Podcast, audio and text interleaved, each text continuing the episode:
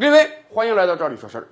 网购啊，极大的方便了我们的生活。以往我们就跟大家聊过说啊，网购不单是方便快捷，不用去逛街，东西就送到你手上了，而且正是由于网购不是面对面，为了增强消费者的信任，所以我们网购的时候啊，商家给我们提供了很多的便利。比如说到今天为止，很多商品我们还是有着七天无理由退换的。这个商品可能在网上图片挺好看，视频拍的不错，但是寄到我的手上呢，哎，我感觉这个实物跟我想象的不一样。没关系，七天无理由退货，随时随地我们把这个货退回去就得了。而且如果你买了运费险，我们连运费都不损失。可以说啊，在网上退货比到很多实体店退货方便多了。但是啊，也有人钻这个空子。以往我们不就聊过吗？说有一些人啊，知道有这个七天无理由退货，所以人家在网上买大量的服装啊，穿过一次，穿过两次，显摆完了，哎，原封不动的把这个服装寄回去，自己等于一分钱没有花，就享受到了穿新衣服的快乐，好吧？七天无理由退货是商家给消费者的一个优惠，但有的人就是那么恬不知耻，把这个福利变成自己任意作恶的手段。你想想啊，那么多衣服拿回来，你穿完了再寄回去，商家还是要卖的呀。你会让多少消费者买到你穿的二手衣服啊？而如果商家不卖他的二手衣服，那么商家不就有损失了吗？买了衣服。穿完再送回去，自己虽然没赚到钱，但是无偿享用了人家的服装。还有人比这更恶劣，还想从中赚到钱。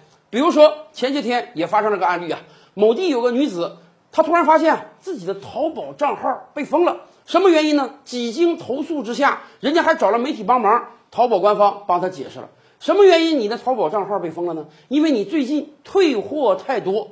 当然。退货多，这不应当是封号的理由啊，而是说他不单退货，还用假照片退货，这是怎么一回事呢？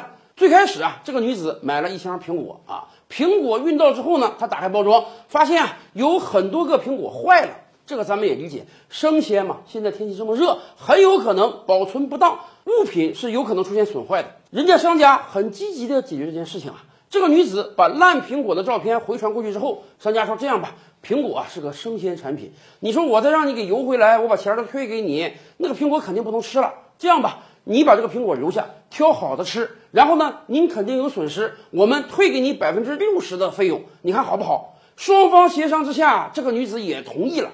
这确实啊是一个两全其美的解决方案。没想到这个女子一看，哦，原来我收的烂苹果，我可以留下一部分吃，还可以把钱退给我，这是个好方法呀。于是。几天之内，这个女子连续下了多单，每一单都是苹果。后来淘宝官方统计，至少有八单。每一单苹果送到之后呢，这个女子甭管苹果好坏，就跟商家联系，说你这个苹果烂了，你不信？不信我把照片发给你看看。都用第一次的烂苹果照片，这八单人家商家全都同意退给他部分钱款。所以啊，每一单好苹果，靠一张烂苹果照片，哎，就把钱给骗回来了。但是这个女子不知道啊。人家淘宝官方为了保护商家的利益啊，现在已经上了大数据系统了。人家比对了这个女子的每一张照片，发现你怎么每次买的是不同商家的苹果，你上传的是同一张烂苹果的照片啊？因此，人家直接给你封号了。要我说啊，封号这个惩罚都是小的。按道理讲，人家淘宝官方可以追究你诈骗的行为呀。咱们这个社会啊，不可能没有漏洞。每一次出现漏洞的时候，就有一些愿意贪小便宜的人罔顾道德去钻这个漏洞。但是我们要提醒他们，莫伸手，伸手必被捉呀。咱们今天身处一个大数据的时代，你的所有行为都会被记录下来。今天未必抓得到你，明天后天可就不一定了呀。